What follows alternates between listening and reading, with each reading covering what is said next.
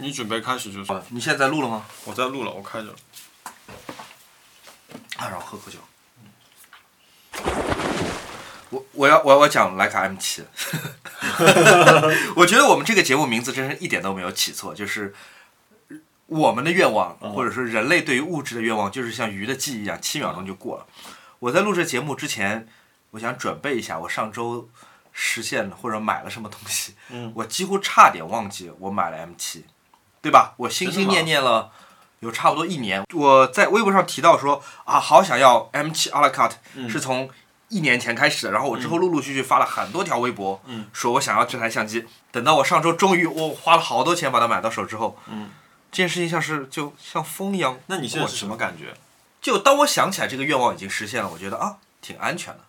但我并没有说安全？为什么是安全？这种安全就是我不需要再担心这件事儿了，我不需要担心它被人买走了，或者说是嗯又降价了。即便如果现在有台一模一样的这个相机出现降了价，嗯我都不会知道。嗯，也无感了。这件事情就是我已经拥有，它已经在我柜子里躺着了。嗯我并没有把它拿出来再拍。我现在今天拿着手上手上的是徕卡的另外一台机器。嗯愿望实现之后，我以以人类的记忆能够达到的最快的速度，就把这个愿望给忘记了。那你会比如说，呃，突然我跟你说，哎，我看到一台，然后什么什么什么价格，然后我也不知道你多少价格，我可能就跟你讲了，然后你听，哎呀，价格比你低，比我买的价钱还低。啊，嗯，我这么说吧，如果我买了 AirPods Pro，嗯一千九百九十九官方价买，嗯你现在告诉我说拼多多现在只要一千四百九十九，嗯那我会挺伤心的，因为这是个量产型的一个东西。嗯就好像我买了麦当劳的套餐，但是我买完之后发现我没有用优惠券，嗯。这件事情会让我伤心的。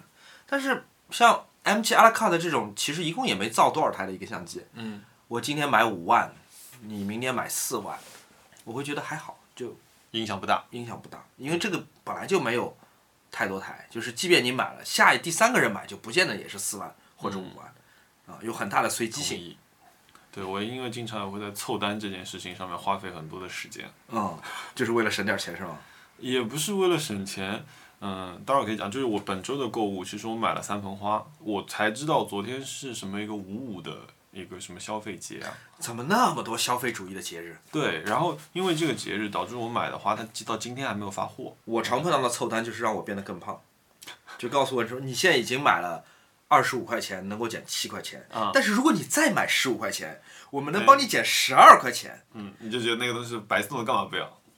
对，我就觉得哇，能减再买十五块钱，能减十二块钱，但这当中有个陷阱嘛，啊因为你现在已经减了七块，啊，所以它并不是在帮你减十二块，是再多减减五块而已。啊你要再买十五块钱，再减五块。但是人一激动就会觉得说，哇，我买十五块钱的东西可以减十二块，只花了三块钱。对，啊，然后就你吃了很多你其实不必吃的东西，咽下了很多其实你并没有这么想要咽下去的食物，然后人会变得更胖。然后你这时候你你也你也实现了一个愿望，你先讲讲那个吧。对我这个就我这个愿望时间更长，我可能两年前就在查这台机器了，它就是反反机器叫做呃 B N O 的九千，然后这台具体是 Mark 几我也不知道。这台机器呢，就是我确实看了非常长的时间，因为我很喜欢这种呃极简的，但又带上就是一些机械感的一些设计。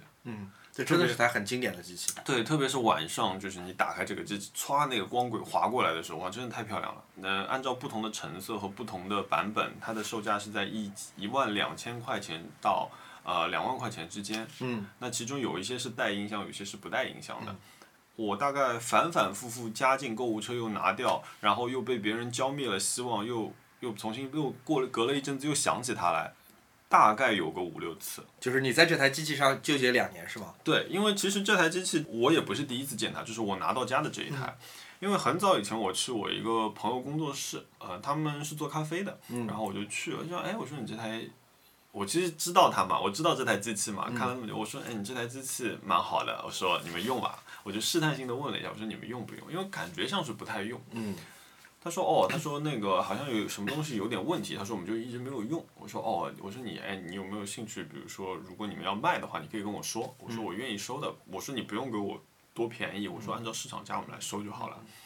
呃，然后后来这件事情也就慢慢不了了之了。然后隔了这一次，这次我因为一个什么事情，就刚好跟这个朋友又出去喝酒了。喝酒的时候我就聊到，我说，哎，我说我最近还是在看这个机器啊。我说，哎，你们办公室那个机器怎么样了？他那个机器被他们的小朋友不知道哪里掰坏了，就一直搁在那儿积灰。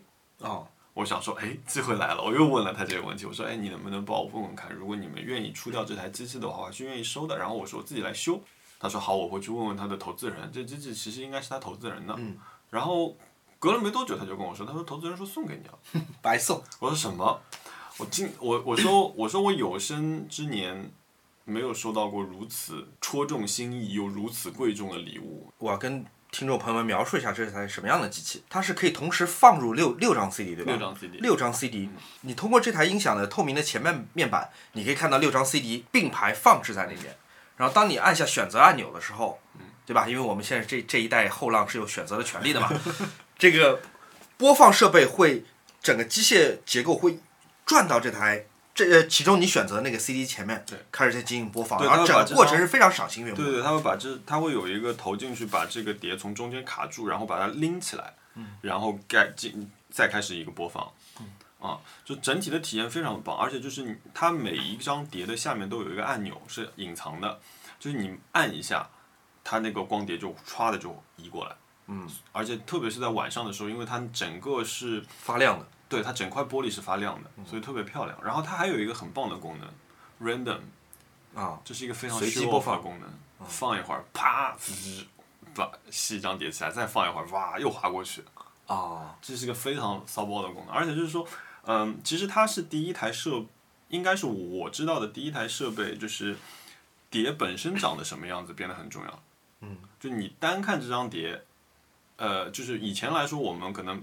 在播放 CD 的时候，盘会被隐藏起来。对，这边盘上印的花纹不重要。也是自己看的，但是你现在朋友来你家里，一目了然就知道你在听什么了。是的，啊，所以品味变得很重要。对，你就不能放一些奇奇怪怪的那些。嗯，我觉得这个节目带给我的幸运，让我实现了如此重要的一个愿望。可以，你心心念念这个机器也挺久了，我我记得，反正我跟你聊到这个机器，对你跟我聊到这个机器已经聊了好几次。对我那个时候我就在微博上面说嘛，我说现如今就是有三个牌子，他们是把技术和工艺和品质结合起来的，一个是 Apple，嗯，一个是 B&O，一个是索尼，嗯，就比有人跟我说博朗，博朗确实设计师非常漂亮，曾经是博朗，曾经是我觉得，但我觉得博朗就是呃特别就是被炒得很高的白雪公主之冠，嗯。我觉得那个音质真的不行。博朗的声音和它的对材料的运用，其实是一个非常七十年代的一个标准。嗯。因为它的博朗的设计的，呃，巅峰期也是在七十年代嘛，在那个时代，大家对于高保真，就对于家用高保真，嗯，对于家用的发烧 HiFi 型的音响的标准是非常非常低的。嗯。而且，即便我自己买了几件博朗的产品嘛，我觉得博朗它对于材料，呃，不是一个特别考究的一个人。我觉得它是刻意为之的，就是它保持一个特别平民的一个质感，它不是像 B&O 一样，我是要做成工艺品的一个属性的。它有点像八十年代的索尼，我觉得就是它对于材料的，它对于材料的理解是一个非常不现代的一个品牌。嗯，这是博朗的问题。但是说到博朗，就是曾经。有一件东西在我的一个关注列表里面，然后有一天徐小魔说他买了这套东西之后，这个东西就从我的关注列表里面自动消失了。只是因为我买了，你我拥有了，所以你就不要了？不是，是已售出啊？真的吗？对，哪一套？就你那一套全的。但我不是从淘宝买的。你不是淘宝淘？我我是在闲鱼上关注的。那套应该是被金鹏远买的，我那套是在德国买的。这其实是个蝴蝶效应啊，就是因为。我先买了那套，从德国买回来，然后 show off 了，然后金鹏远可能受了点刺激，所以他也立刻就买了，然后最后导致你的购物车空了。嗯，所以这是一个蝴蝶效应。但那个我知道我不会买，因为那个价格对我来说太高了。我记得卖五八五吧那套。嗯。哦，那套那套是真的很棒的一套。就看它的海报就觉得赏心悦目这种感觉。对，那是真的很漂亮。我买回来几乎没怎么听过，但我就觉得家里多了件雕塑，我觉得很爽。对，它是个装置。嗯，是是一套那种。非常镇得住场子的那种雕塑，但你应该讲讲，就是你觉得它不好的地方。你上次我去你家里，你跟我说的。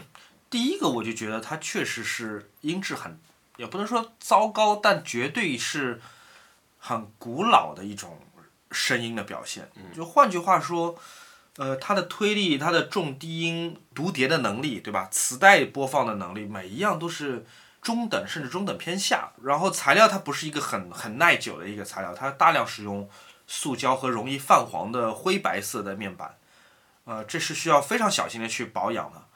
同时它的呃上盖就是黑胶的透明的上盖是一个非常容易磨花的一个材料，所以你就觉得透明度不高。嗯，总而言之，它是一个拍照是非常美，但你放在家里的话，你会知道说而而且还有你上次跟我说的很重要一个点，其实是它背后的一个走线。对博朗对博朗这个问题，这跟这跟苹果就形成了一个强烈的一个差别。苹果，就如果我们有幸把一台 MacBook Pro 拆开来的话，你会发现它内部的走线是非常整齐的，即便在人看不见的地方，它也是一个用非常强大的秩序去管理的一件产品。嗯，博朗的问题是在于它正面看上去非常的顺，嗯，六七件不同的产品垒在一起，然后彼此之间功能可以连接，好像是有一种魔法一样。但是如果你从它的背面去看，它是一团线一团线强行的隐藏在它的背板之下的。嗯，就是好像就是有有朋友来做客，你把脏衣服、烟头全部扫到床底下、沙发底下一样，就看上去特别整洁。但是如果你把沙发抬起来，你就知道情况不是这样。这件事情就是在我心里面有个小小的疙瘩。啊，我觉得它走线非常不科学，但我只能说这是时代的局限性吧。就设计师在设计这些东西的时候，他是受到技术和材料的限制的。嗯，所以我觉得 Dieter Rams 在七十年代、八十年代设计这套东西有很多他解决不了的问题。如果他现在可以做的话，他肯定会毫不犹豫的，也许会用什么拉丝不锈钢或者说是电镀的铝合金，嗯这些在当时都是无法把价格的成本，无法把成本拉下来的。那我们要不要先来回答几个问题？好，你来讲吧。有一个网友的名字比较复杂，我就不念了。就是呃，他说我们介我介绍了不喜欢的设计师，他想问一下，就是我们喜欢的设计师，我们喜欢的设计师，我们各自吧。我觉得首先所有人应该都会喜欢 Dieter Rams。嗯 Dieter Rams 是塑造了很多呃经典产品的一个设计师。我们刚刚讲的博朗好几样产品，你讲的白雪公主都是 Dieter Rams 的手笔。然后 Dieter Rams 还设计了很多更平民化的产品，嗯，比方说博朗的电子表，比方说收音机。那收音机好像据说还对第一代 iPod 是有呃第一代 iPod 是有那个启发意义的。这个是大部分人都会喜欢 Dieter Rams 的原因啦，就是它是一个很很有开创性的一个设计师。嗯然后我另外一个很喜欢的产品设计师是一个荷兰的设计师，叫 Marcel Wonders。，Marcel Wonders。Marcel Wonders 设计很多家用器物的，比方说花瓶啊，他偶尔也有一些家具的设计，比如椅子或者桌子。这个设计师我很难评价他的风格，但我觉得他是非常当代的，我我很喜欢。然后另外有一个设计家具的设计师，那当然是一代宗师啊，就是、呃 Hans Wagner，Hans Wagner 丹麦人、哦对吧？丹麦人。嗯对，他有点像是，嗯，Dieter Rams 在家具，呃，我不能这么讲，Hans Wagner 应该资辈更老、更殿堂级一些。对，他应该在二战之后就开始创作了大量的很厉害的椅子、家具的设计。对。我应该把这些名字写在我们的 show notes 里面，这样观众呢知道就是这些名字是怎么拼写的。嗯，对。你讲讲你喜欢的吧。有一对兄弟是一对家具设计师，我特别喜欢的嗯，Ronan Brolick。然后他们，，Ronan 和 Urban。他他们两个人好像是弟弟还是哥哥，有一个人是永远不会出席就是海外的商业活动的，是因为他惧怕坐飞机。啊，是吗？对我其实最早知道他们的时候特别巧，就是我那台电视机。啊，Serif，我知道，嗯我知道他们最强的一个作品就是这个给三星设计这个 Serif。嗯。管木买了一台，我当时很想买，家里放不下。然后你我知道你有一台，你是从英国还是哪儿背回来的，从？哥本哈根背回来的。亲手背回来的。对，我是知道这么几个血淋淋的例子，可见大家是多么愿意为这个产品、为这个设计师付出他们的体力成本的。对它，它非常的漂亮，就是当时，特别是在当时是说，嗯，没有见过这样的电视，就是把电视它不作为一个电视，而作为一个家具。它之所以叫 Serif，就是因为它的侧面看上去是一个视线字体的一个样子，嗯，像那个嗯 Serif 字体。就是客厅的那两张餐椅都是他们两个人做的，嗯所以我会零零散散有很多他们的东西。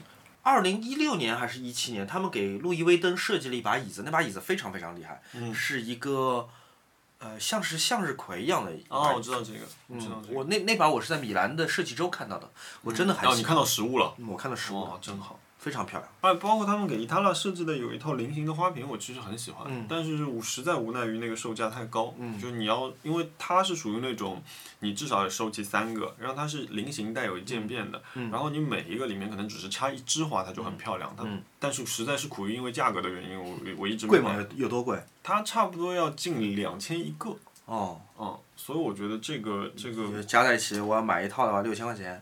对至少六千块钱。OK，、嗯是有点贵。我算是做视觉设计嘛，个人比较喜欢的设计师可能是呃佐藤卓，佐藤卓就是一个非常我觉得能够解决问题，呃，会看到就是客户或者说他的委托方所面临的一个问题，并提出一个非常有效的解决办法的人。他是设计什么产品的？平面设计。平面设计。对。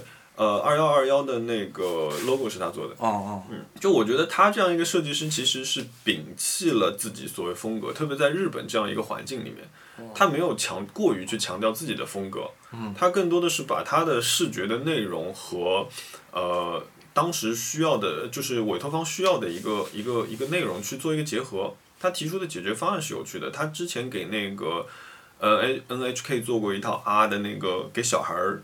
益智的一套片子，其实我也很喜欢看那套东西。嗯，就是元素非常简单，你不会在里面看到一某一个人的影子。嗯嗯，但是整体上是非常有趣的。我觉得这个在整个日本设计的，就是我们崇尚大师的这样一个环境里面是很难得的。呃，你有什么特别喜欢的国内的产品设计师或者设计师团队吗？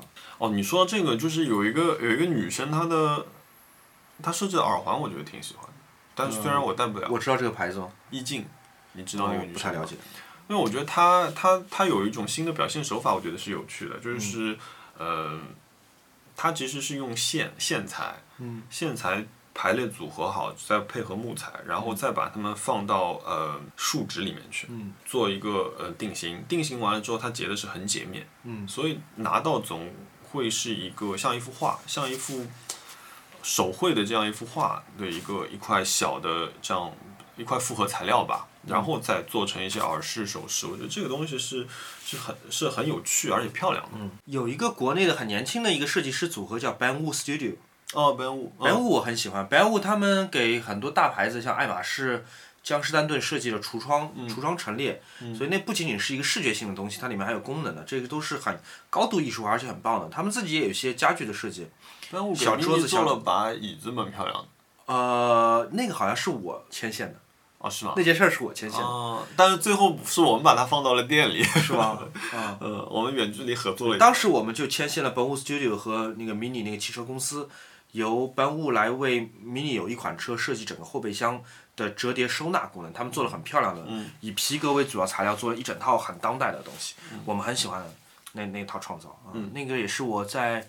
做杂志时期做的比较呃开心的一个案子。它后面还有一样东西，它后面还有一样东西是呃，他们用用金属做了一个非常非常漂亮、非常精致的一个折叠椅，就是它折完之后就是一块扁的一块平板，那可能两张 A 四纸这么大，然后你可以非非常快的打开，变成一个在户外坐的一个小圆凳。哦，还有一个网友说，呃，这个问题也很大。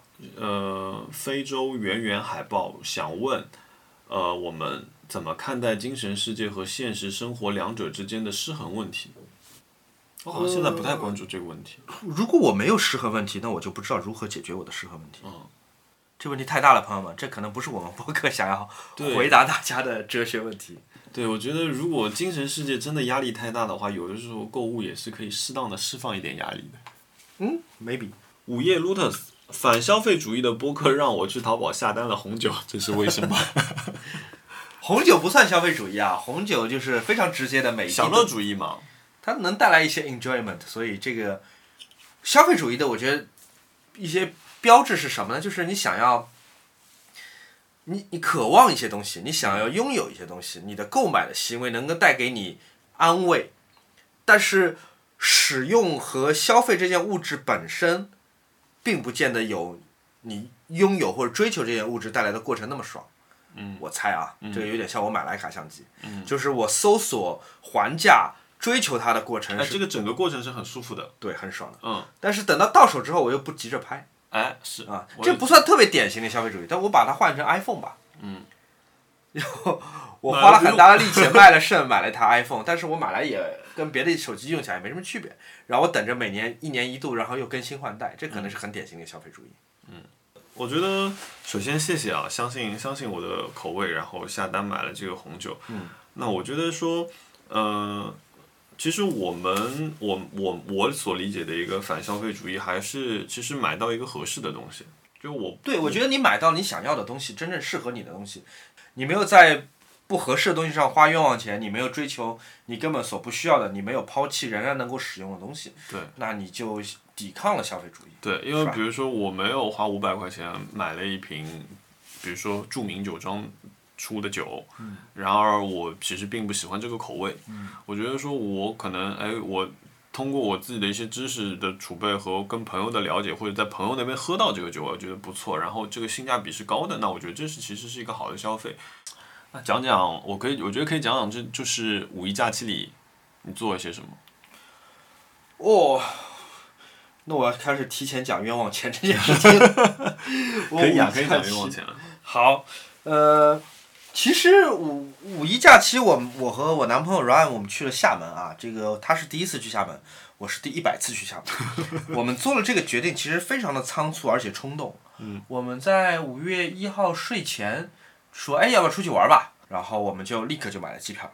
睡醒之机票什后，么价格啊？便宜到你不可相信，就是两三百块钱吧。哇，单程两三百块钱。呃，我们早上醒过来之后，拿着几个小时前睡前买的机票去到机场，发现走错了机场。嗯我们到了虹桥 T 二，但是厦门航空的航班是从虹桥 T 一出发的。嗯，然后那个机票因为特殊时期，如果你错过了是不能改、不能够退的。嗯，然后你们俩又买了一张。对，我们又重新买了一张，这是第一笔冤枉钱。到了厦门之后呢，我当然有很多以前的美好记忆想要分享给 Ryan 了。嗯所以我们就住到了我订的一个酒店，在曾厝垵。曾厝垵，我在一一年、一二年去的时候，是一个非常美好的一个小区域。它在岛的中中心区域的二十分钟的车程之外，嗯所以相对来说比较远离喧嚣。嗯而且我记得那时候我半夜我在曾厝垵拍了很多海边的照片，嗯海边有一个庙宇，好像还是一个祠堂，然后沙滩上有一个露天的歌仔戏的一个戏院，嗯，剩下的就是石头、沙滩和树。总而言之，非常的宜人，并且给我留下过很多很好很美好的印象。是在上北下南哪里啊？在岛的偏东南方向，哦，东北啊。曾厝垵。然后等我们出租车到了曾厝垵，我们酒店门口，我昏过去了，几乎要。啊。就这么几年没来，曾厝垵变成了一个极其热闹、极其媚俗，又有点做作，但绝对绝对人声鼎沸的这么一个区域。嗯它有点像什么呢？像是南锣鼓巷在那边开了一个分巷，真的啊？田子坊在那边开了一个分坊，然后我们住在一个海边的民宿里面，楼下全都是卖长沙臭豆腐不可不是，或者说这个串儿那个丸子，然后各种网红冰淇淋，各种网红奶茶，所有的做作小店和不做作小店挤在一起的这么一个状况。然后你打开大众点评网，你简直可以刷好几页，周围什么东西都有，什么东西都不好吃，什么东西都看起来就极为糟糕，那游客多吗？全是游客，我们是其中的两个，嗯太糟糕了。就是我们把，我们不得不把酒店退了。我们在那个酒店住了一那个民宿住住了一晚上，我们一共订了三天。第二天早上，我们觉得无法忍受这个地方，我无法向 Ryan 交代说曾厝垵曾经是个不错的环境，他不相信我说的每一个字。嗯。我们把酒店退了。嗯。我们搬去另外一个设计酒店，那个设计酒店我到了之后我才知道是我一个朋友叫王琦，他们做了一个机构叫退化建筑，嗯。是退化建筑设计的那个酒店，那酒店的名字叫 Hightail，酒店环境非常好，呃非常酷，虽然远是远了一些，嗯离主城区和海边都远，嗯但是是一个不错的一个安静的环境，而且是一个有品质设计酒店，而且也不贵，四百多块钱，嗯然后我们在酒店住的第一个晚上，闹鬼啊，对。呃，我我首先我先说啊，我不是那种日常一惊一乍跟朋友们说闹鬼这种事儿的人，我是一个非常唯物主义的，然后不相信超自然现象的嗯这么一个理性的一个男青年。但是当天晚上确实发生了很怪的情况，我们是那个酒店应该唯一的一个入住的客人，因为确实嘛，这段时间酒店的生意嗯都不太好，那个酒店又不是个很出名嗯或者是在很热门区域的一个酒店，所以只有我们一间客人。我们是住在二楼的走廊尽头的一间，哎，走廊尽走廊尽头果然对，不太不太吉利啊，但我没有在意。我们晚上准备睡觉的时候，一直有滴滴滴的这种操作音发出来。我们注意到是从我们头顶上的一台投影仪发出来的。嗯那投影仪会自动开启，发出声音，咦对，但没有画面，就是你听到有声音出来了，啊但画面没有出来。啊而且怪异的是，如果它连接的是电视，对吧？啊，你打开电视，它不可能是从头开始播放一个节目的。我们每次听到这投影仪发出奇怪的声音，它都是一个完整的开头。我们让前台的同事上来帮我们看了一下，嗯他觉得有可能是啊别的原因，比方说蓝牙被别人连上了，或者是诸如此类的，就是有合理解释的原因。嗯但是后面就更夸张，就是这投影仪开始让我们开始登机，用英文广播说你们要 hurry up，你们要登机了，不然你们要错过航班了。但与此同时也是没有任何画面的。这个时候，Ryan 跟我实在忍不住了，我说呃不好意思，特别特别抱歉，但是 能不能麻烦换一间房间？啊，对就是这么一个事儿。然后也就是说，之前住在南锣鼓巷分巷，呃，田子坊分坊，之后又住在一个非常设计感的一个闹鬼酒店里面。呃，当然也有可能不是闹鬼啊，只是因为我们一身。我觉得我觉得会不会有人就是给你们搞恶作剧搞？但问题酒店里面没有其他人嘛，啊，你周围也没有什么人可以用蓝牙连这个设备，所以我就我觉得，就以我对于三 C 产品的知识，仍然是无法解释这个诡异的现象的。嗯哦，我们我们在厦门还经历另外一个事儿，因为因为 Ryan 是第一次去厦门，所以我挺想让他见识一下，比方说什么日光岩啊、鼓浪屿啊，就这些嗯大家都打卡的地方。但是我们并没有按照这计划走，Ryan 对这些完全不感兴趣，完全不感兴趣。他完全不想上那个鼓浪屿，因为鼓浪屿确实有点 现在有点倒胃口啊，我猜应该跟现在的曾厝垵也差不多。嗯同时上岛还要预约，总而言之就是挺麻烦的预，要预约。对，总而言之挺麻烦的。那 Ryan 不感兴趣，我又去过无数次，所以我们就把上岛这件事情给搁置了。嗯。那你每天在厦门城区里面就无所事事嘛，嗯，闲逛。我们就去按摩。按摩，我们找了一家呃，还挺便宜的，就是真的利用厦门的这个服务行业低价的优势，我们找了一家还算挺便宜的，在大众点评上面，它有一个套餐是九十九块钱六十分钟的肩颈按摩。什么？就九十九块钱六十分钟。但 Ryan 又觉得嫌时间有点短啊、所以我们就在他的现场看他牌价，他九十分钟是两百六十八。嗯。我们几乎都要买两百六十八那个套餐，我们想还是念按九十分钟吧，一个半小时。嗯。后来想不对，我干嘛不买两个六十分钟的套餐？两个加在一起，对吧？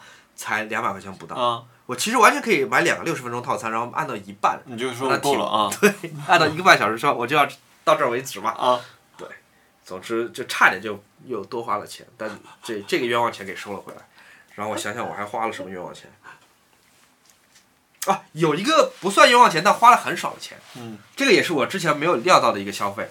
我们去了，因为我们刚刚说了嘛，因为在厦门实在太无聊了，我们去了一个商场，商场里面有一家店的名字叫来玩鸭，哦，我看见了鸭就是鸭子的鸭，来玩鸭，就是它有点像那种猫咪咖啡，嗯但里面不是猫咪是鸭子，鸭子嘛，那不臭吗？还真不臭。啊，我们真的是太无聊了，我们说我们去玩鸭子吧，然后我们就进到这个店，这个店特别好玩，就是它的服务人员胸口穿了个，对，胸口穿了个肚兜，肚兜上面写了四个大字嗯，“正经鸭店”，哦，特别好玩。然后费用是四十五块钱一个人，嗯不限时间。我们坐下来之后，一人发了一罐那种就闽南台湾的那种饮料，嗯我不知道那个叫什么什么某种果子，嗯，芭乐，芭乐啊，芭乐汁，一人发了一个芭乐汁，然后它有个小推车，有个小黄色的小推车，上面站了只鸭子，那只鸭子是一个奶黄色的颜色，嗯是纯的奶黄色颜色，非常漂亮的，它毛色是均匀的。嗯，然后他把小推车推着那鸭子到我们的桌边上，那鸭子会自己跳到我们桌子上。是练训练过的啊。我不知道是怎么回事儿，总之这鸭子会做这件事情。天哪！然后我们就跟那个鸭子玩，就亲亲抱抱摸摸捏捏，就非常非常开心。鸭子真的太可爱了，真的是太可爱。我真的觉得这个可能是我人生当中花过的最值的四十五块钱。那你下次鸭舌头还吃不吃？我倒是从来不吃鸭子的，呃，我已经有十三年不吃鸭子了。烤鸭也不吃，我任何就是鸟类我都不吃，鸡、鸭、鹅、鸽子我都不吃了。真的？对，原因是什么？原因我觉得鸭子很可爱啊。对，但这个行程会让我更坚定了，就是我的选择，就是我放弃了一小部分食谱当中的这个构成物，嗯但是我觉得我能够在这几年里面少伤害几只鸭子，我觉得还是良心上很过得去，很开心的。嗯然后我出门的时候，我还跟 Ryan 说，你看鸭子很可爱，对吧？鸭子对你也很好，鸭子基本咬你的时候都不用力。嗯，你要不要跟我一块儿就是不吃鸭子呢？Ryan 拒绝了。嗯，但我觉得他其实真的会思考一下的吧。我觉得他以后吃鸭子的时候可能会思考一下。我那鸭子真的很可爱。嗯，我上次去厦门的时候，其实是呃去了几个朋友的工作室，嗯，当时也是去拍拍一个项目，然后去玩，然后我记忆特别深的，我去了两个人，一个是董潘，嗯，你我我不知道你认不认识他，不认识啊，他他非常有趣，他他有他其实是一个摄影师，然后他做了一本杂志，嗯，呃，他是平面摄影设计师这样的摄影师吧，他一个人的杂志做了十二期，一年一本，嗯。这是一个，他这个故事其实还蛮有趣，我觉得下次有机会可以请他来，或者说我们去再去玩的时候可以请他一起录一期。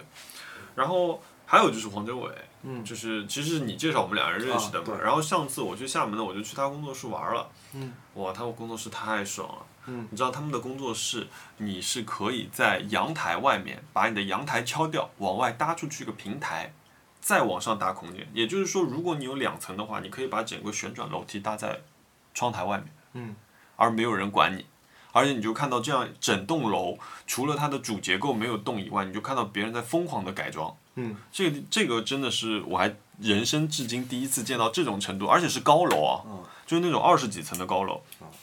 啊，那次，然后他你坐在他的呃呃工作室里面，一头是可以看到大海的，然后那天刚好快夕阳了，就是你可以看到太阳落下去，然后一头是那种完全平的，还刚刚在建楼的这样一个地方。然后那天他就开车带我们去他当时那叫金刚冰室啊，嗯对吧？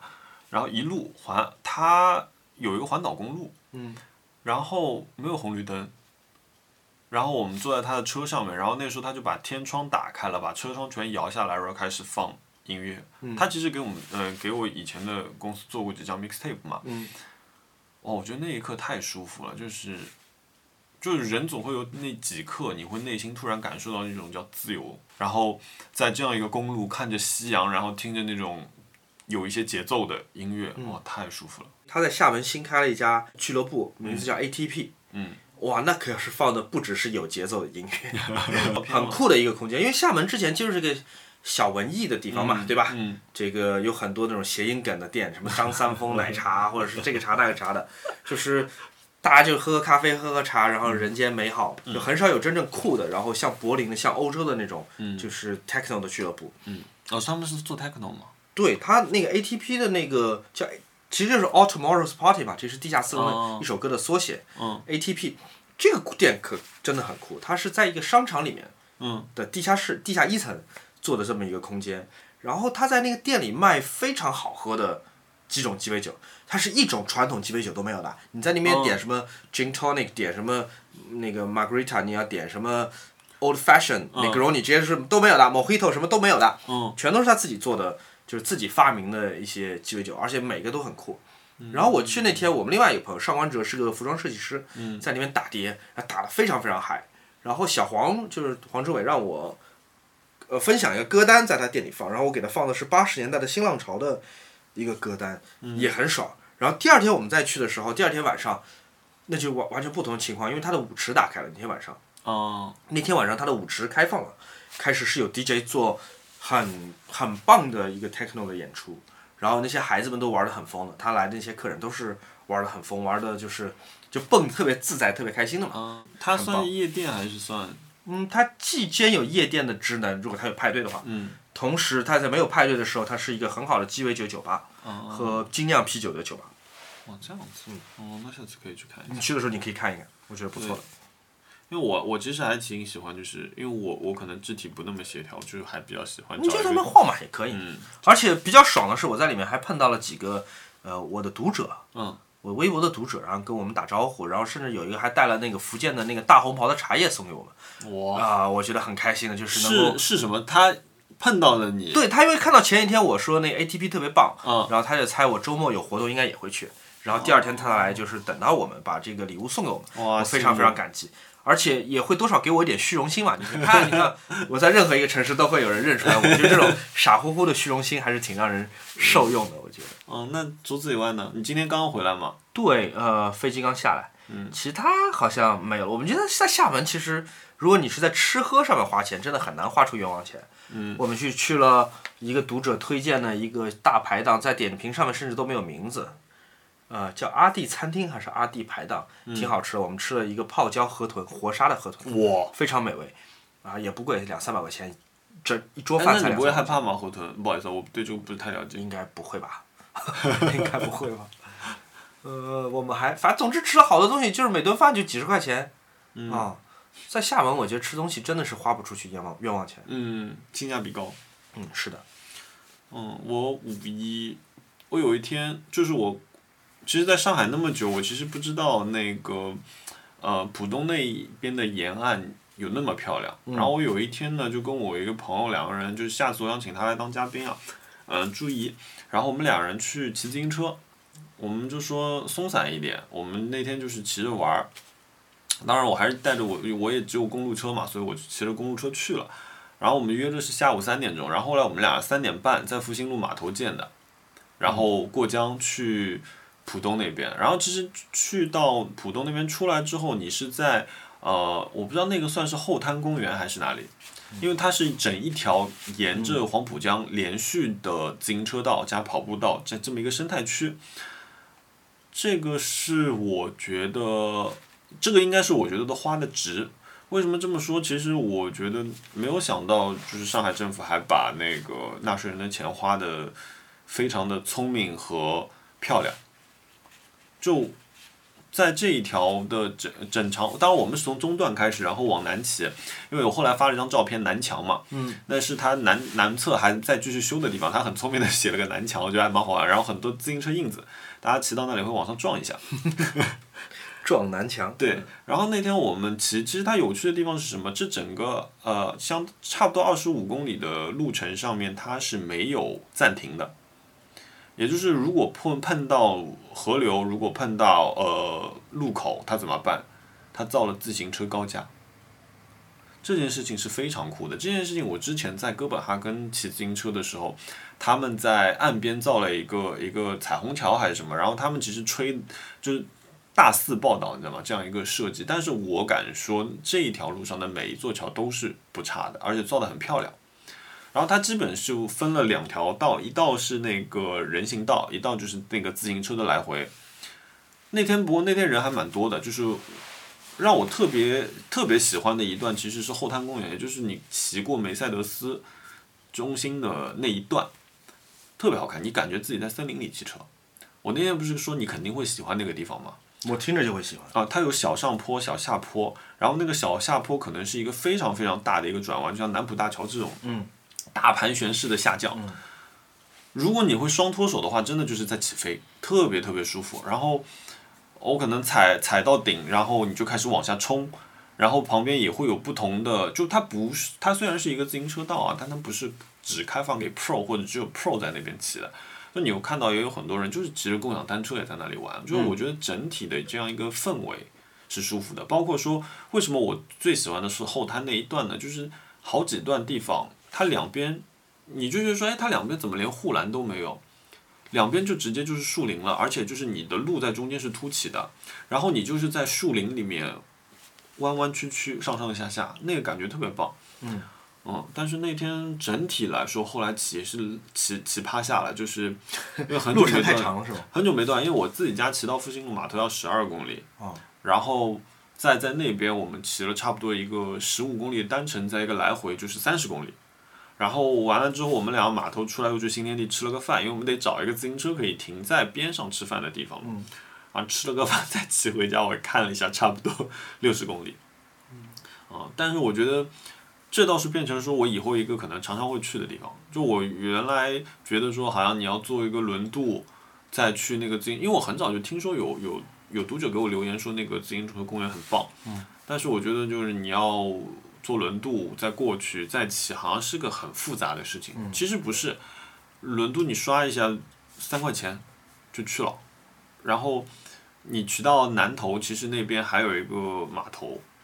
嗯，上海原来有差不多八个码头，然后那天我关注了一个叫上海轮渡的这样一个公众号。嗯。哦，他会告诉你这条线今天开到几点钟，今天风太大，这里不开了，这还蛮有趣的。轮渡我还挺喜欢的，因为我小时候有很多经验就是跟轮渡相关的嘛，你小时候做的多吗？做的挺多的。虽然我不住在就是沿江的位置，但是有的时候就纯粹只是好玩儿，嗯就是五毛钱嘛，坐过去再坐回来，啊、我觉得挺爽的。而且我不知道这算不算算一种，呃，斯德哥尔摩情节，因为黄浦江挺臭的，就闻着闻着就还挺习惯这个味道，就会觉得嗯，就是我还挺想闻闻我黄浦江什么味道，就有这种很奇怪的这种呃想法。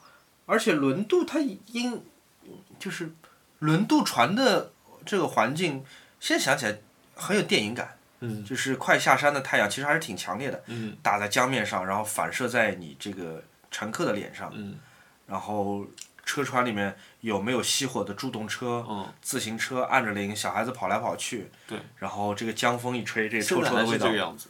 嗯，除了没有臭的味道之外，嗯，就整个整个感觉就是，就我觉得对上海长大的小孩还是挺，挺，就是挺挺挺恋，会让人挺恋旧。而且它呃复兴复兴中路那个码头，它开到晚上呃十点，嗯。所以就是我们那天我们回来还比较早，我们差不多是八点钟，好像八点左右吧，我记得上了那个上了轮渡往回。呃，我很少很少有机会你在这样一个角度看这个城市，嗯。呃，你看你在江的中间，你能看浦东，你也能看浦西，我就把自行车往边上一靠，就跑来跑去在看嘛，嗯，就是也有点像个小孩儿，我觉得这特别好玩。嗯。我曾经演过一个手机品牌的广告，我在里面作为演员，嗯。然后荣耀，哦，然后当时导演还问我说，我们想拍摄你，像是作为一个上海长大的这这么一个视频创作者的经历，就是你有什么特别好的场景能贡献给我们写到剧本里面，嗯。然后我就推荐他们在轮渡上拍摄我，嗯。然后我在我在轮渡上拍照，然后他们整个摄制组在轮渡上拍我，当时我这种感觉就是，觉得哦，小时候觉得这个像电影，没想到以后真的被被人拍下来这种，嗯，这个画面感确实就像你描述的那样，即便是到晚上，就是，呃，非常暗的光，然后从窗外面照进来，嗯然后你隔着那个三层玻璃，其实能看到，就是那天有人我拍了张照片，有人问我，他说你这个怎么，你是拿什么滤镜拼的？嗯就我觉得大家好像第一感觉就是看到什么照片就是滤镜拼的，嗯其实不是，你真的去看一看你做你经历的一个公共环境里面，其实有很多惊喜的。嗯比如说那天我拍那张照片，其实就是在船上面，船上面它有一个三层玻璃。嗯。三层玻璃的好好有趣的点就是说，它既反射了就是我这边的一个人影，嗯因为船舱里面有一个很暗的光，嗯但是呢，我又能穿透一点，看到就是外面这样一个一个怎么说？当时应该是浦东的一个画面吧。嗯。那它其实就等于说，最后出来的成片特别像一个双重曝光。嗯我觉得，嗯，其实刚刚也说到拍照那个事情，就是许许多拍照的东西，其实是要你在不经意中就是自己去发现的嘛。嗯更多的，我觉得就是，如果你开始对身身边周围的事情发，嗯，开始感到敏感，呃，其实是有很多惊喜的，有很多照片。呃，我们也不说要用什么设备来拍，或者说它能，它最最后能被发表，或者说能能得到多少个赞，其实是你惊喜的发现了另外一种看待你生活环境的方式。我觉得，我觉得敏感是真的是一个很棒的一个天赋，就是对一些人来说，你能对文字或者是图像或者是对声音敏感，嗯你能够产生很丰富的是不必要的联想。敏感本身是一种天赋，但是保持敏感，保持你对于这些声音、画面、图像的这种敏感，又是一个很难得的需要维持的一个事情，因为你很容易你在这种敏感当中，你得到你不想听的评价嘛，嗯说你这个人很做作或者很纠很矫情、很纠结，然后觉得你这个人在意一些不重要的事情，嗯或者打比方说就是就文艺有什么用呢？嗯或者说是这个怎么讲，艺术能当饭吃吗？这个嗯特别是你的工作跟艺术或文艺一点关系都没有的时嗯候，你很容易得到你朋友或者同事或者家人的这种这种评判嘛。嗯再加上我们中国人本身是有一些害羞的，嗯即便你被一种敏感击中，你在电影院里面你感觉想哭，但是你又怕说我不能让别人觉得我是因为一部虚构的故事而哭，嗯我不想在公共面前表现出我对这个事情是非常的敏感，嗯那也会限制你在社交媒体上的这种分享。嗯，呃，社交媒体我觉得不一样啊，但是有的时候我我特别是特别是，呃，今年开始吧，我觉得我的感受是，可能路上很多人你只这辈子只有一面之缘，除了你生活周围的，呃，这个小区里面的人吧，我觉得很多人真的就是，呃，一辈子可能只见过一次，你其实不必很压抑自己的一个感受，就如果我对一个东西产生了情绪，我觉得就表达就好了。嗯，就是嗯，可能年纪大了就开始没那么在意身边人，就觉得哎，这人好奇怪，这人是不是有病？包括说，我有的朋友也会跑我家里来说，哎，你是不是过得有点 过于就是呃，他们说精致也好，我觉得说我自己是说做作。嗯。那我觉得这样我开心嘛。嗯。我就是喜欢我我房间里不同区域的味道，就是闻上去不一样。其实也没有买很夸张的东西去弄，只是。你说香氛是吗？嗯，对，我只是在一些，只是为了满足自己。其实做的每一件事情都是为了满足自己。讲讲你上周你现在能想得起来的，呃，让你觉得很爽的投资在实体或者文化产品上的钱吧。实体和投资在文化产品，哎，昨天花了一块五。买了什么？看了谍影《重重五》，在什么这什么腾讯视频、优爱奇艺之类的。对对对，虽然已经是 VIP 了，他还是要我花钱，我很不爽，但是我还是花了一块五，然后它就是当天有效。我上次花了一块五是看《黑客帝国三》，但里面好多镜头被删掉了，这点我很不爽。对啊，就是，就是我花了钱哦，你还是给我看一个删减版，但我也知道你是不得不删，但是，嗯，对，就就觉得就是这一块五就是。没有带来百分之一百的这种愉悦，虽然只有一块五，对吧？对，嗯，没有带来百分之一百。我愿意付两块钱买下买掉那些被剪了的话。最近还看了什么？或者买了什么？看了什么书吗？嗯，那本《亚当夏娃在在拂晓》，我你上周提到那对我开始在看那本书，然后他其实讲了很多是关于嗯性观念的一个东西。嗯。嗯，我觉得我我暂时大概就看了十分之一，就还没有办法说一些什么。但是我觉得那本书是有趣的，所以我觉得之后我会。分享一下我的一个读后感吧，嗯，然后其他的，买什么物件了吗？我看一下啊，哎，五五节我就买了三盆花，我都从来没听说过还有个五五节。我也是啊，我这一类就是骗钱的节日越来越多了，就告诉你买买买，消费消费消费。对，就是就是让你跨跨减、跨店减、满减。对，告诉你今天就是便宜一块钱。我我我真的不能再接受这样的。嗯。更多的这个节日，而且每一次这种节日都伴随着对于公共媒体的极大的这个消费，就是罗志祥在他们面前觉得都不必道歉，说占用公共资源，这个满眼都是这些消费主义的节日，然后告诉你这个那个的，特别让人不耐烦。对我这周我这周买买的东西啊，我这周买的东西是这样子的，就是说我买了一件虚拟物品。嗯，是什么？我在动森里面买了星星套装，就是那个宇宙套装。那要花多少钱？人民币六十，你是花真钱买啊？真的花人民币六十。你在淘宝上买的？对，因为我要找到就是呃猫头鹰妹妹来我的岛上，然后我要在那里能许愿拿到那么多材料，然后拿到那个呃怎么说制作手册，这件事情对我来说有点难，因为我真的有的时候就比如说我现在每天一定固定就是花在动森上面的时间，我绝对不超过半个小时。OK。所以我的进度很慢，但是呢，我又觉得说，我总要有个动力，就是还是每天想去看一看嘛。然后，因为我又喜欢这种太空啊、宇宙啊的东西，然后我就买买了一个星星套装。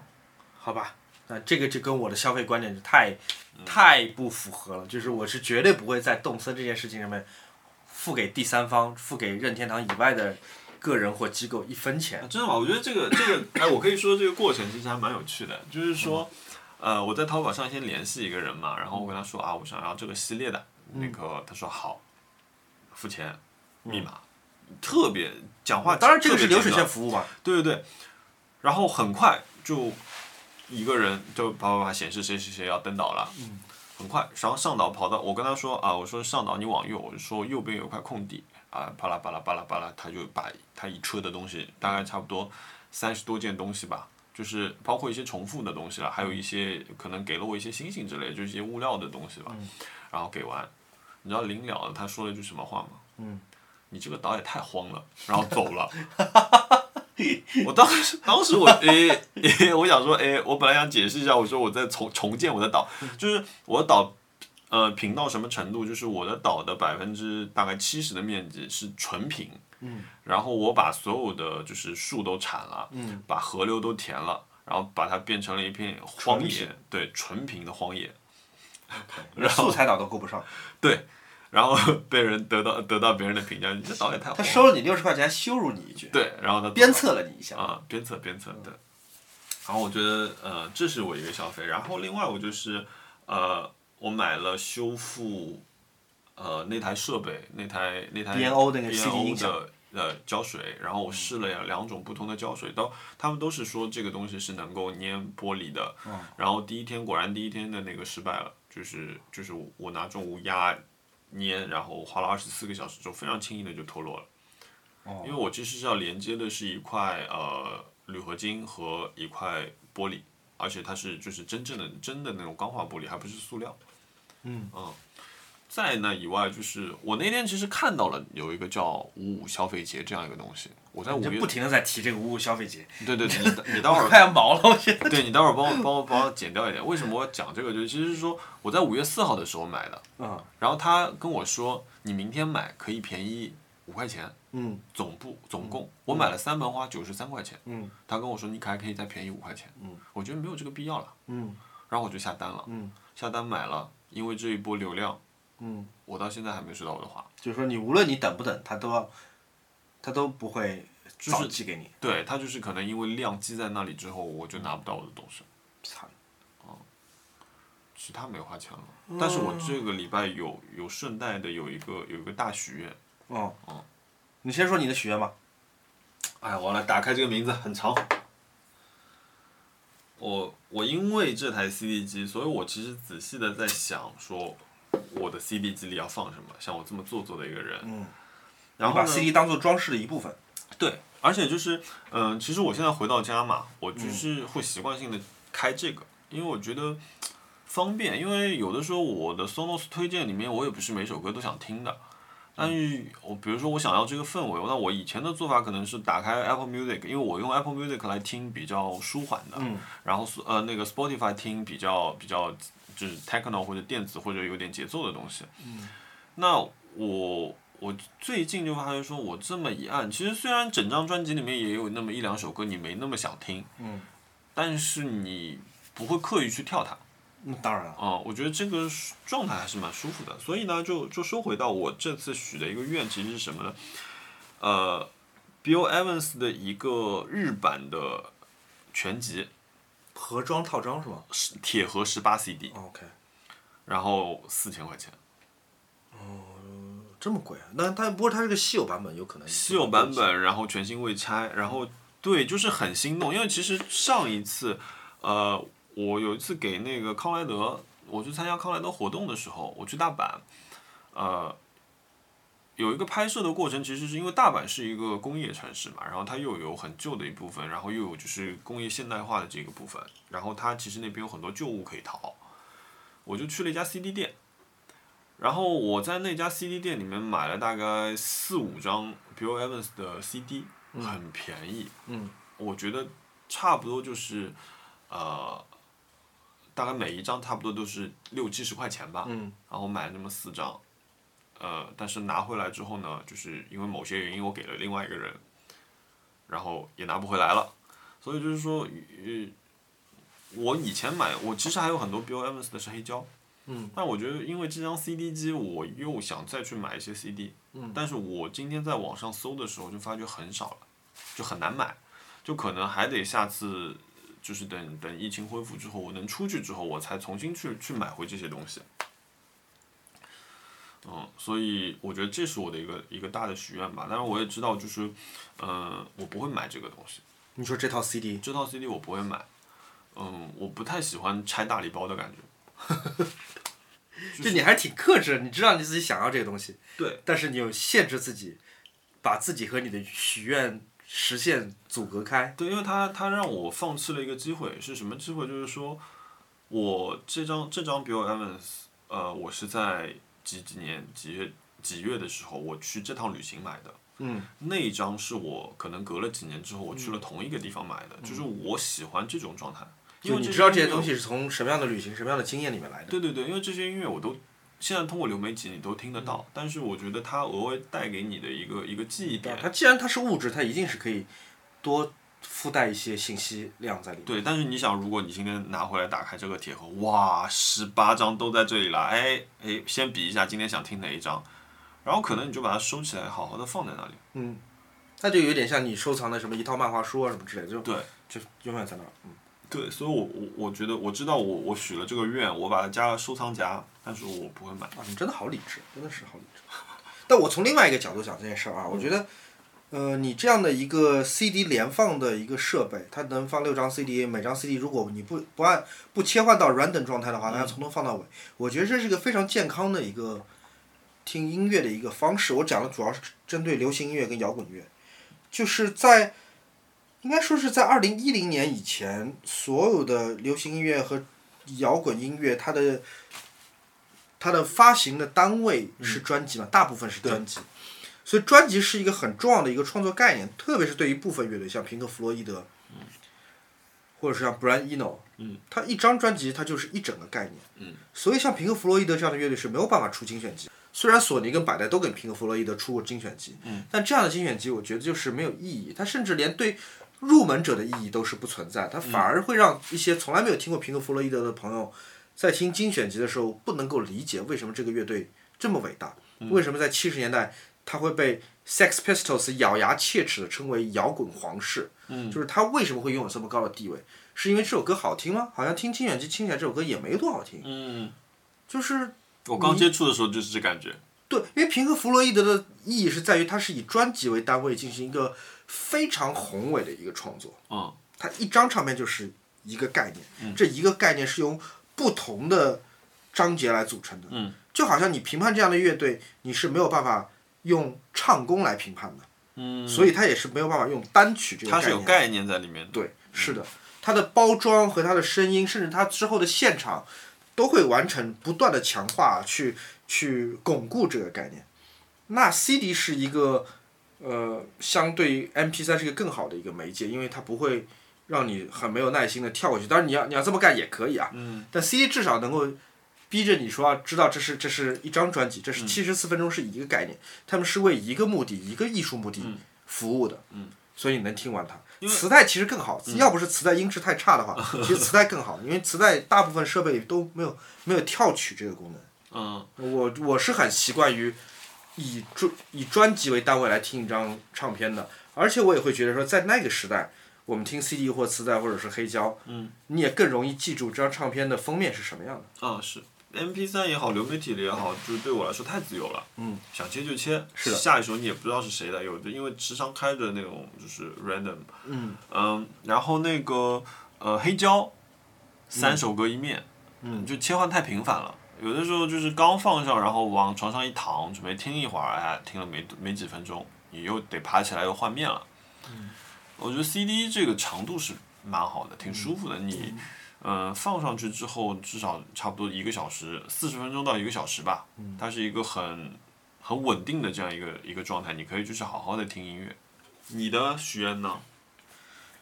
我先，我先想想，我还我上周还花了什么钱？我上周好像真的除了厦门的旅行过程当中花的钱之外，没花钱吗？没花什么钱。哦，对了，我买了本挺贵的书，呃，这个书的名字叫做《犍陀罗艺术探源》。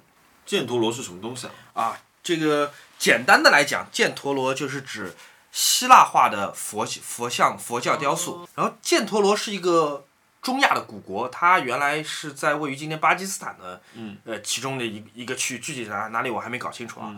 然后它是等于是位于呃古代的东方强国，不是印度和中国和西方强国希腊之间的。嗯所以当希腊的这个造像艺术通过呃马其顿国王亚历山大东征打到印度的时候，他自然就把这些希腊的艺术拉到这边来。但是在犍陀罗国之前，它佛教就已经存在了。佛教应该是在孔雀王朝的时代就已经进入到犍陀罗这个哎，位置。真的，你说的就跟这个百度百科是一样的。真的吗你怎么能记得这么清楚？我在正好是最近正好在感兴趣这个事儿，然后我在看这本书嘛，然后这本书我还没讲完，呃，它是意大利的一个考古队在大概五十年代开始对巴基斯坦的几处犍陀罗古迹进行考古发掘过程中整理的一些资料，然后形成的一本书啊，书的名字叫《犍陀罗艺术探源》，嗯然后我是忘了是看谁推荐的，反正我就买这本书还挺贵的，三百块钱。多多大？呃什么，它原价应该是一百多块钱，它是被哦炒上去价钱，因为绝版了。哦，然后我就我就觉得啊，买来看看吧。我目前还没开始认真看，但是翻了一些，我觉得还是买的挺值，就是信息密度极高。嗯，我很很久一阵配图吗？有一些图片。嗯然后我觉得，就我很久没有看过信息量密度这么高的一个书，它跟小说或者说是一些嗯怎么讲虚构写作类的书不一样，就是它的密度非常非常高，就是它有点像吃那种布朗尼的感觉，就是你一口下去全部是巧克力，嗯，全部是油脂，全部是能量。那你消耗得掉。呃我还挺喜欢看这类书的，我觉得甚至我可以就是任意的从某一页开始读起来，嗯我觉得这个挺爽，而且最主要是我对这件事情是挺感兴趣的。你想想，一个佛教雕塑，嗯，呃，它它是叫希腊化的佛教。对希腊化的佛像雕塑，它里面很多的呃雕刻的这个技艺是明显看得出是受希腊化影响的。嗯它跟中国后来的这些佛教雕像又不一样。嗯但是我还记得我我这几年最震撼的一次国内博物馆的体验是有一年我跟 Ryan 去了南京的六朝古都博物馆。嗯我在六朝古都博物馆看了很多呃南北朝的这个雕塑，我是非常震撼的。就是你在中国本地挖掘出来的这些佛教或者说是古建筑的石雕的构件，它有非常明显的波斯和古希腊的特征。这个是我是几乎在展厅里面喊出来，因为我是没有带任何准备去看的。嗯我看到就是一个罗马柱，嗯你明白？一个罗马柱上面是有个有一个中国画的一个狮子，哦就是惊呆，就这些东西我在以前的就是大众的历史教科书当中是没有看见过的，哦。但是你一眼就知道这个是我跟在土耳其在雅典看到的雕像是非常接近的，嗯还有一些带翅膀的狮子，它当然在很多细节上面是仍然是已经是中国化的，因为它是在中国出土的、南北朝的文物，嗯。但是它整个造像你会知道，这个带狮子、带翅膀的狮子，它就是从从亚述到波斯都是有的。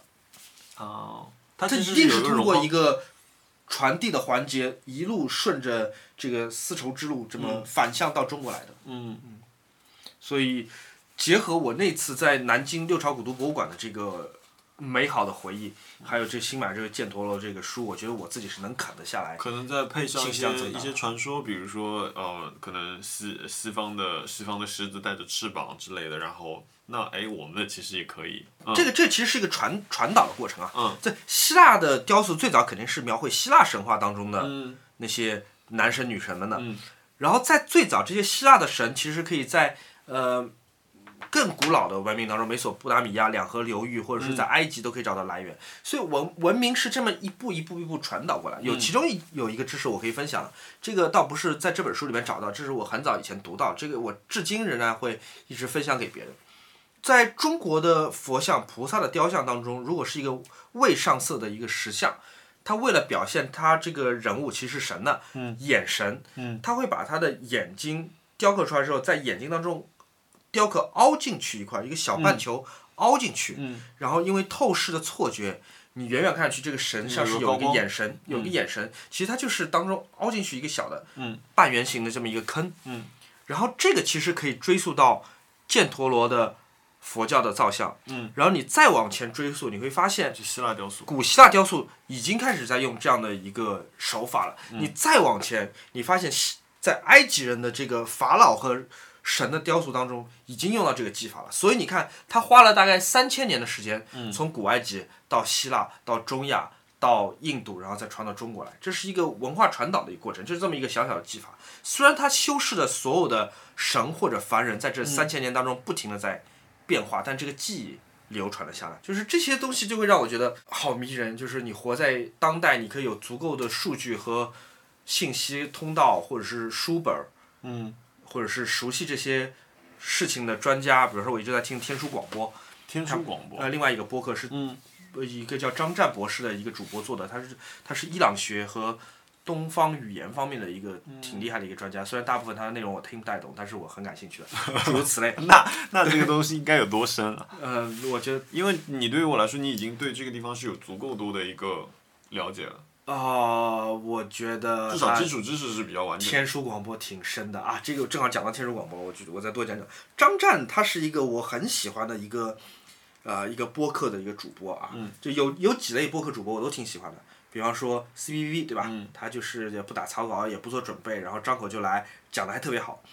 张湛也是这样的，张湛就是我我不知道他长什么样，我只是听他的节目啊。张湛是，你知道这个这个老师真的是满腹经纶，挺年轻的，然后讲话又这种慢悠悠、不急不缓，然后他每次跟他对谈的往往是也是这一方面领域的专家啊，就是有这个台湾的学者，有这个中国的这个学者，不像在聊一个很深奥的一个学术问题。然后张湛提问的时候，经常是说说啊，那这个语言里面这个单词的发音又变了一个音。嗯那这又是怎么回事呢？他特别喜欢讲，这又是怎么回事呢？就是我觉得特别可爱，就是 我虽然没看到他们录音室的这个现那个那个视觉是怎么样，但是我觉得就张湛在录天书广播的时候，特别化繁为简，特别四两拨千斤，就是这个状态我特别喜欢。然后我刚刚讲到哪儿了？啊，对，就是莲花。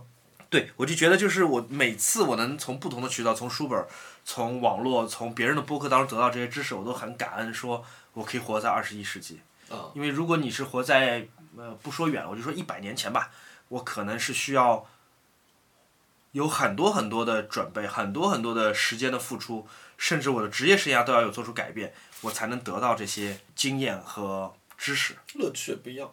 哎，乐趣确实。那个那个是完全一个一个怎么说，往下挖的一个过程。是的。那我现在来说，我读这些知识纯粹只是为了消遣。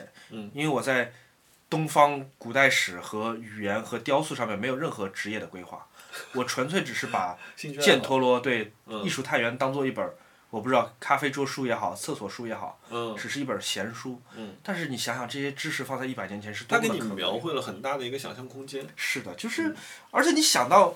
整个历史是在这么多的偶然、偶然一连串的这个事件，一个长达几千年的这么一个过程当中，慢慢酝酿发酵出来的。然后你慢慢发掘了那么多个古文明之间的一个隐秘的一个联系。对他们的联系。许愿。啊，我想想，我这周能许愿什么呀？福伦达出过一个五零一点二的一个标头。嗯。尺寸很小，而且最近对焦距离也有零点。七米就是相对来说比较近。嗯。那个镜头好像闲鱼上卖大概六千块钱。嗯。虽然我已经有好几支五十的镜头了，我有一支徕卡的五零一点四非球面的复古版的镜头，那个非常非常少见，那是配 M P 三的。嗯。然后我有福伦达的五零一点五，那是只非常棒的一个镜头，是一个非常值了三千块钱的，但是超过徕卡原厂的这么一个镜头。我还有福伦达的一个复古的五零二点零。我已经有这么多五零的镜头，但我还是想要福伦达这个五零一点二。嗯。因为我看了评测，我看了 YouTube 几个呃博主他们的亲身体验，我都觉得，嗯，太想要了。嗯。但我又觉得有点。嗯，所以你这个也是一个延续性的。对，是个延续性的，也是。嗯。机身我先不想，但是我在想，我要不花六千块钱买这个镜头？六千块钱。你说多心疼也心疼不到哪里去，只是觉得自己有这么多重复的东西，是不是该买？这件事情又跟我的就欲望，你跟你的理性产生了很明显的这个对抗矛盾。理性能获胜吗？我理性永远是输的。在购物这件事情上面，理性是一个多么弱小的存在，理性永远是输的。那为什么？为什么？为什么你觉得就是？所以你你还会再次产生那种，就是说，有了它。你是为了机器买它，还是为了这支镜头？你想拍一些东西去买它？一方面，我是觉得一个相机上面只装一个镜头，我不想换。我觉得徕卡不是像单反一样的，徕卡是不应该换镜头的。嗯。我一个机身配一个镜头，这样它们拧在一起，知道它们坏掉或者丢失，它们不应该被拆开来。嗯。这是其中一个原因。第二个原因是五零一点二会带来一种。很棒的想象啊！它可能拍出来是跟徕卡那个 Noctilux 夜神是一样的，但是那可是要五万块钱的啊，这个只要六千块钱，而且评价这么高。那零点九五呢？零点九五跟一点零应该本质上是差不多的吧？我觉得差差不多。然后再加上，呃，我在微博上推荐过很多次，就福伦达的另外一支五零一点五的镜头是我买到的最好的五十毫米的镜头，那支镜头在闲鱼二手价只要三千块钱。我觉得它一点都不输给徕卡三万块钱的五零一点四，它打能打败它价格是它十倍的徕卡的原厂同款镜头，这支镜头我非常非常的满意，所以我听说这支五零一点二是由两块非球面镜片，也就是它有四片非球面的表面组成的一个超大光圈的一个五十毫米标标镜，那我想它应该是比我手上这支我可以几乎打满分的五零一点五更好的一个产品。嗯所以我说实话，我挺想试试的，我想试试什么感觉，就是我愿意，我有点愿意为了这种好奇心花上了六千块钱，但我现在还在纠结啊。嗯，嗯，我们争取下个礼拜我们能摸到这个镜头。你呢？你有什么许愿？我许了那个。哦，对。除此以外，其实哦，其实其实本周我还有花一个钱，就是就是你现在看到的这张桌子。嗯，就是就这张是吧？对这张桌子其实非常高性价比，我总共花了那一条腿一百零八块。这就是你上周冤枉钱的那条腿。对，然后我又想了一个办法让他们复活了。嗯。所以就是我现在买，我又多买了一条，所以我三条腿。你本来是个 L 型的桌子，现在变成了一个 U 型的桌子。对对对，然后我这里是我之前不是在装，就是定做了一些家具门板要换掉嘛，然后呢就刚好我就跟他们说再帮我额外多做几块板。嗯。所以这些板是由两种材料组成的，它下面是一个叫防弯曲板，也就是说它会比普通的木材的密度更紧、更挺直。呃，也就是你中间哪怕没有横梁的话，它也不容易这样的去、去变变形。然后它中间还帮我加了一根防，呃反曲的一个加强筋。嗯。所以这这几块都有。加了这根筋之后呢，我中间再这样横撑一块之后，这个呃桌子的承重就会变得很好。因为这这个巨马它的承重本身一条就可以有差不多八十公斤的承重。嗯。所以这样的话，我就可以把我所有的设备放在上面，然后我这一张桌子差不多七七八八加在一起花了八百块钱。不错哎，因为这个桌子现在看起来就是挺棒的，就不像上周那么粗糙，是吧？现在看起来挺棒。上周是个 prototype，嗯，现在像是一个可以量产的一个型号了。对，然后我现在在下一步要解决的其实是这些线的问题。嗯。嗯，因为要把电线隐藏起来。对对对，因为他们送来的时候没有帮我。打孔啊，干嘛？然后我觉得他们现场打会有一些问题，所以这个问题我要自己来解决了。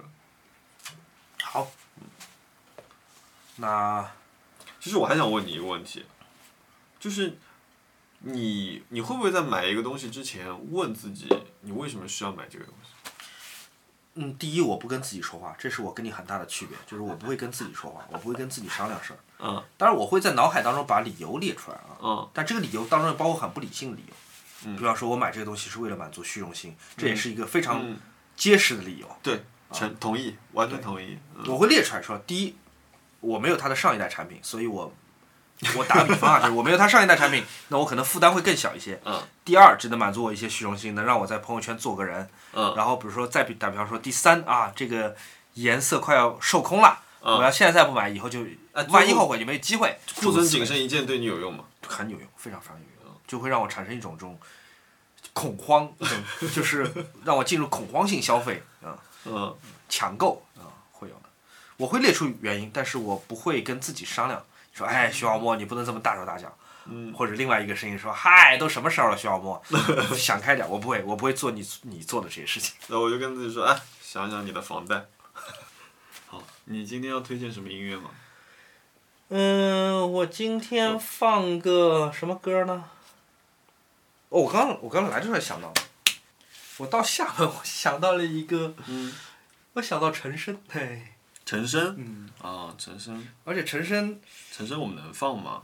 能放能放，我想我想陈升有一个有有一个电影配乐我特别喜欢，他是给那个那电影叫什么名字？叫《无言的山丘》，嗯，做的配乐，陈升和另外一个作曲家名字我忘了，然后，《无言的山丘》还是上海电影节第一届的金奖影片。嗯，王彤导演的片子，其中有一首歌是个日语的民歌，嗯，因为它以电影的故事是关于日本占领台湾期间的那种很残酷的统治嘛，嗯，所以它里面有很多跟日本相关的内容。那首歌是刘若英用日语唱的，但是你到时候听的时候，你根本听不出来那是刘若英。啊，真的吗？非常非常好的歌，我可以用来做结束曲，然后算是跟厦门的一个正式告别、告别、告白、告告别。好，谢谢大家。好，谢谢大家收听到这儿。